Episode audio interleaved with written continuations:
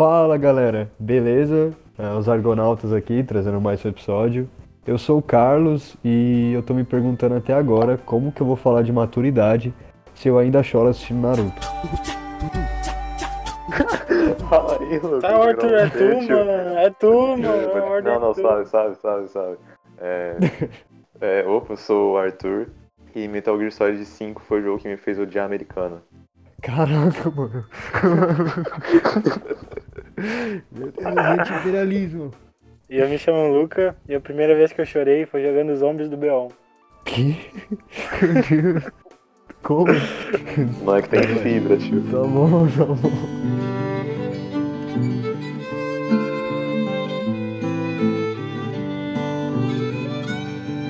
Atop the crags and cliffs, the air is thin. So Quando os videogames começaram a ser produzidos, eles eram algo com uma finalidade bem simples: divertir as pessoas. Basta a gente olhar para o controle do Atari e a gente vai ver que o controle tem só dois botões. Então era algo muito mais simples do que é hoje. Com o passar do tempo, a gente teve um avanço da gameplay muito grande, em que os desenvolvedores puderam fazer cada vez mais comando nos jogos e dar muito mais complexidade em cada level design. Nesse contexto, os desenvolvedores pensaram: ah, acho que a gente pode trazer algo a mais para isso. A gente pode trazer personagens mais complexos, a gente pode trazer mais emoção para a história que esse jogo dá. Enfim, a gente pode trazer agora uma experiência. E foi assim que os videogames evoluíram. Basta a gente olhar Crash, que é algo muito mais voltado para divertir a pessoa e tal, e a gente olhar uh, um estúdio, o mesmo estúdio que fez Crash na sétima geração, quando eles lançou The Last of Us 1, um jogo muito mais voltado para a história. Então é sobre isso aí que a gente vai falar hoje. Meet me where the snow melt flows. It is there, my dear, where we'll Então, Luca, que bom que você trouxe a Naughty Dog pra discussão, porque o último lançamento deles foi o jogo que mais nos motivou a fazer essa discussão, né? Essa conversa, esse programa. Eu queria começar mencionando um jogo que pra mim contribuiu muito com o amadurecimento, com o avanço das narrativas presentes no videogame, que foi o The Walking Dead Season 1 da Telltale, que foi o ápice ali da empresa, né? Foi a, foi a forma mais inven- inventiva que ela ofereceu. E pra mim o jogo é incrível porque logo de cara você tá no controle de um personagem que tá caminho da prisão, né? Ele acaba de assassinar a mulher e o apocalipse rompe, né? E, e aí você vai desenvolvendo, você conhece a Clementine, uma criança que você desenvolve uma relação paterna entre ela e o Lee, o protagonista. E esse jogo pra mim é, é muito relevante porque ele mostra que narrativas podem ser extremamente imersivas e bem contadas com mecânicas simples de gameplay.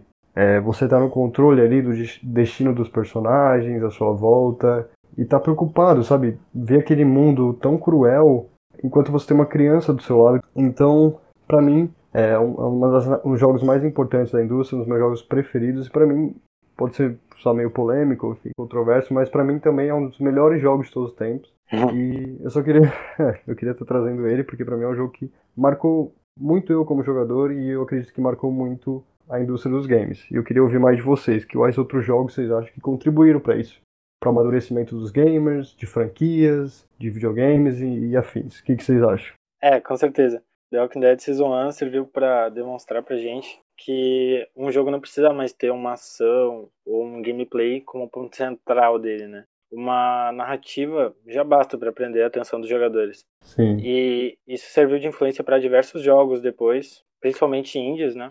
A gente pode ver o- um jogo que particularmente eu gosto muito, que é o What Remains of Edith Finch, que vai contar vai contar a história ali de uma família que tem uma maldição de uma maneira que a gente nunca viu antes. E isso já é o suficiente para prender a gente, né? Sim, com É, certeza. né? Storytelling é incrível, mano.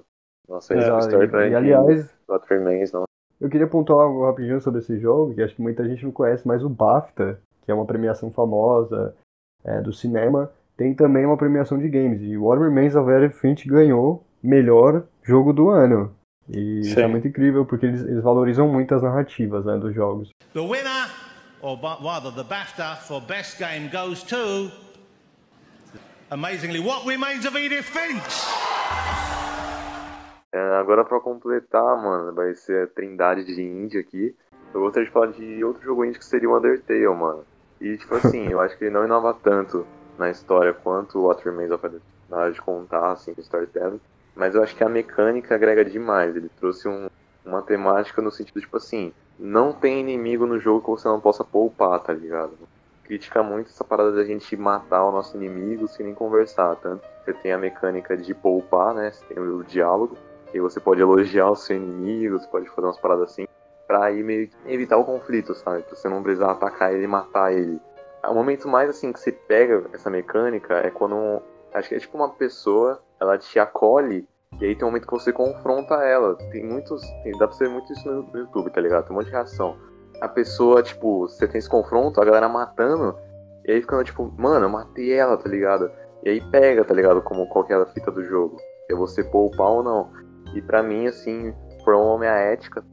Undertale é um formador de ética e moral pra mim. Formador de ética, o Arthur só tem ética desde 2015 aí, galera. Pra quem não entendeu. É, antes de era um 2015 ele bárbaro. não tinha ética nenhuma, um bárbaro, um prodígio.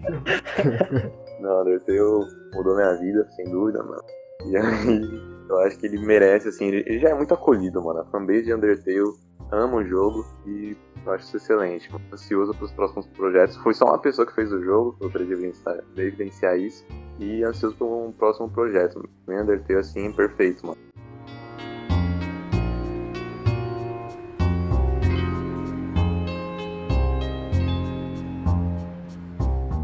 A gente tem a Rockstar, já que você falou de formas diferentes de abordar a violência.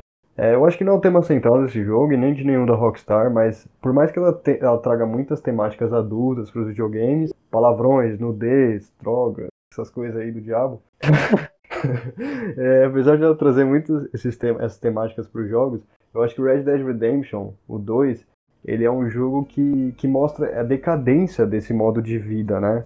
Como o próprio protagonista, ele vai ele vai caminhando pro final que essas coisas, essas coisas que ele fazia, praticava com, com tranquilidade, vão sendo mais questionadas, né? Ele vai tendo remorso, às vezes até em diálogos é, sutis ali presentes em quests secundárias ou diálogos opcionais com membros do acampamento, o Arthur ele, ele apresenta, sei lá, um descontentamento, um arrependimento, sabe?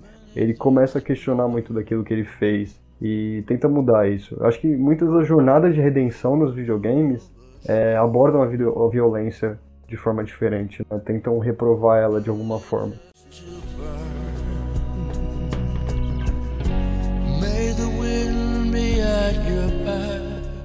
O Arthur, com certeza, é um daqueles personagens que, como eu falei na intro do vídeo, personagens ficaram mais complexos. E com certeza o Arthur é um dos personagens mais complexos nos videogames, né? A gente vê ali vários conflitos internos dentro dele. E pegando esse gancho aí na complexidade, eu queria trazer uma franquia que, durante o seu desenvolvimento, ela se tornou algo muito muito maior, na minha opinião, e muito mais complexa em si, que é a franquia Uncharted, né? Um exemplo claro na minha mente que eu tenho aqui, agora, é do Sully, entre aspas, morrendo no primeiro jogo, quando ele toma um tiro no coração, Esse momento aí é Épica. uma obra-prima, né?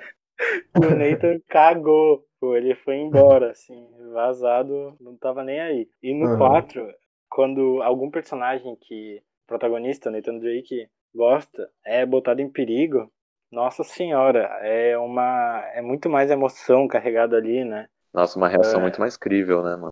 É, muito mais Exato. crível, exatamente. Mesmo sendo um jogo que não se leva muito a sério, né? Que é bem divertido e eu gosto muito disso no jogo, não é um defeito. Ele ainda assim ele, ele, ele embarca nisso, né? De, de abordar um pouco as coisas diferentes, sabe? Tem pessoas que se importam com a vida dele, aquilo que ele tá fazendo é arriscado, sabe? É, não é só um videogame, é um, é um ser humano, ele tem pessoas que se importam, tem a esposa dele, e tudo aquilo ganha uma relevância muito maior. A aventura, né, não, não é sem custo, né? não, é, não é a preço de nada.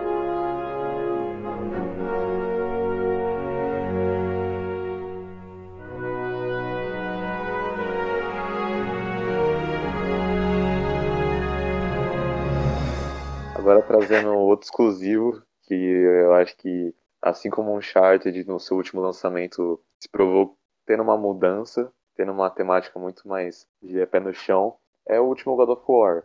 Que você vê o. Kratos, aquele cara bárbaro, primeiros três O jogos. Arthur, antes de jogar Undertale, né? Os três jogos do Kratos lá no God of War, antes dele jogar Undertale, né? Claramente um reflexo da minha pessoa.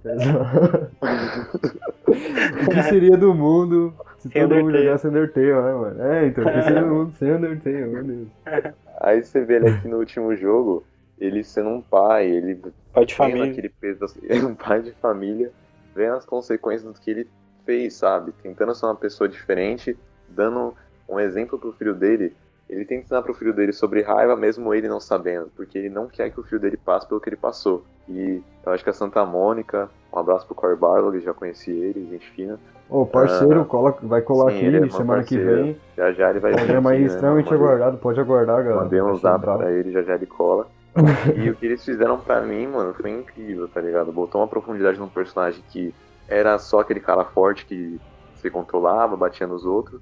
E agora você vê que ele é um pai, ele quer ser um bom exemplo pro filho dele. Que tem nada de errado, mano. Se você é um cara forte que bate nos outros, é um burucutu, é, cola com nós que a gente te aceita também. Mas. Nossa, God of War, que excelente você trouxe esse jogo. Não sei se você quer falar mais alguma coisa, mas eu já te interrompi, então caguei. Mas. Caraca, é incrível mesmo. Aquele diálogo que ele tem com o Atreus falando sobre o poder, né? Falando sobre toda aquela responsabilidade que a gente assume, né? Ele não tá falando porque ele. Porque o, o Kratos é um deus, enfim, sabe? Tipo, ele tá falando como, como um adulto, como uma pessoa, sabe? É, a formação, a formação, passagem da, da criança pra vida adulta. É, não é mais aquele cara que, que transforma o luto em vingança, né? Não é aquele cara que sai destroçando todos os corpos que tem no meio do caminho simplesmente para obter a vingança, destruir tudo que tá ao seu, ao seu redor, né? É, Sim. não, é incrível, é incrível. Acho que essa é a melhor, é o melhor exemplo assim da indústria. É, mari- é a melhor imagem, com certeza. É o melhor Ah. exemplo, né? Da, do amadurecimento da indústria. Se a gente contrapor o Kratos 2018 com o Kratos God of War 3, a gente tem uma contraposição enorme, muito positiva, muito positiva.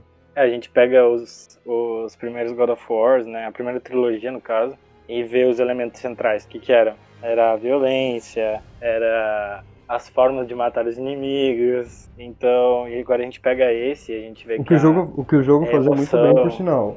O que o jogo fazia muito claro. bem, por sinal. Não, não, não tô desmerecendo. Mas Exato. agora a gente pega esse e a gente vê a narração. A narrativa como em primeiro plano, né? A trilha sonora, a própria trilha sonora que ajuda, apoia muito a Nossa, narrativa, né? Uhum. Uma trilha sonora bem mais íntima, bem mais suave, assim. É. Não é aquela Vamos. coisa, tipo, sei lá, épica totalmente. Ainda tem esses momentos, mas é uma parada muito mais pra você se envolver, pra ter momentos, sim, emocionantes, assim. E que não existia nos outros God of War, né? Quem diria que aquele mesmo cara que você via destroçando todo mundo, agora você vai ver uma temática tão íntima, sabe? Que acho que quase qualquer um consegue se relacionar. and you will not see the end of this day. I will have my revenge! Seguindo ainda nessa parada de relação paterna que a gente viu muito no God of War e no The Walking Dead que eu já mencionei, a gente tem que trazer o The Last of Us, né? E acho que pra mim é o eu, eu, eu tenho o The Walking Dead como jogo preferido, mas pra mim essa relação paterna presente no The Last of Us ela, é- ela é construída de forma muito mais sutil e muito bem feita. Eu queria saber o que vocês acham, que vocês têm muito pra dizer sobre ele. É, sem dúvida. Eu acho que The Last of Us não foi tão importante pra Naughty Dog, por pavimentar o estilo deles, assim, você... isso reflete até no Uncharted 4, você vê que é uma história bem Uhum. mais pé no chão, mas a indústria não todo, né, que você tem uma experiência muito mais cinematográfica, sabe, uma... é uma mistura, assim, acho que o perfeito balanço entre o gameplay e a história, assim, a cinematic, muito bem produzida, você vê o voice acting de todos os atores, é muito bem feito, né, aquela parada, tipo, sei lá, ah, só dubla esse personagem aí já é. Não, tem uma carga emocional na parada, você vê também nos mínimos detalhes de expressão, o Joel botando a mão no relógio dele sempre que ele lembra da Sarah, quando ele tá conversando com Caraca. a Ellie. Tem umas paradas, É. tipo assim, tão sutil e tão bem feitas, sabe? Até dentro do jogo, quando tá esses diálogos, tipo, você tá andando por aí, aí o Joel conversa com a Ellie sobre sonhos, sobre avião, tá ligado? Umas paradas tão, tão aleatórias, mas que você vai se envolvendo mesmo. The Last of Us serviu inclusive para pavimentar, eu acho que o rumo dos exclusivos da Sony, né? Que Nossa, é verdade. foram muito mais Uhum. pro lado da história, do single player, que é o contrário do que a Microsoft fez, né? Sim. E que, inclusive, eu acho que é por isso, né, por conta do amadurecimento da indústria, que foi muito mais pro lado da história, que a Sony venceu a Microsoft no número de vendas nessa geração, né? Por ter exclusivos muito mais voltados para esse público. E eu acredito que hoje é a maioria. Exato, eu acho que reflete muito agora um padrão de qualidade que a gente coloca nos jogos. Voltando a falar do The Last of Us, cara, é, é incrível como, pra mim, assim, eu já tinha jogado, já tinha entrado em contato com diversos jogos, eu já tinha um conhecimento razoável de videogame quando eu joguei o The Last of Us pela primeira vez. E a forma como a Naughty Dog dá profundidade aos personagens, ela não faz as coisas óbvias, a forma como é tudo muito sutil, é, eu acho que define, define tudo ali no jogo e define até mesmo o próximo, né? A questão de todos os personagens, eles, eles têm falha, falhas pessoais, né? O Joe é um personagem bastante complexo, né, por si só, é, com diversos conflitos internos dentro de si mesmo. A Ellie, é, apesar de ser uma personagem adolescente, ela é muito, ela é, é incrível, é incrivelmente bem feita. Eu acho que a relação dos dois, assim, para mim é, é a melhor coisa existente nesse jogo, assim como no God of War. Eu acho que a relação entre a relação paterna ali presente é incrível, é incrível e tão sutil, assim, tão sutil, sabe? Ver, ver mundos fantásticos como God of War e ver mundos pós-apocalípticos como The Last of Us. Não sei, diz muito sobre a nossa realidade, as relações afetivas que a gente cria e que tem com as pessoas. The Last of Us é, é com certeza os melhores jogos de todos os tempos, os jogos mais cinematográficos, os mais bem escritos e com certeza um, um dos melhores desenvolvimentos de personagens na indústria.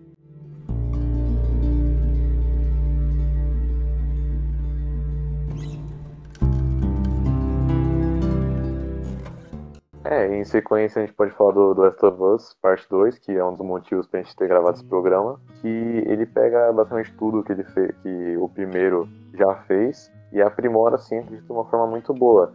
E eu acho que um dos principal, seu principal, sua principal conquista é dar voz às resistências que antes não tinham nesse, nesse cenário, inclusive os próprios inimigos.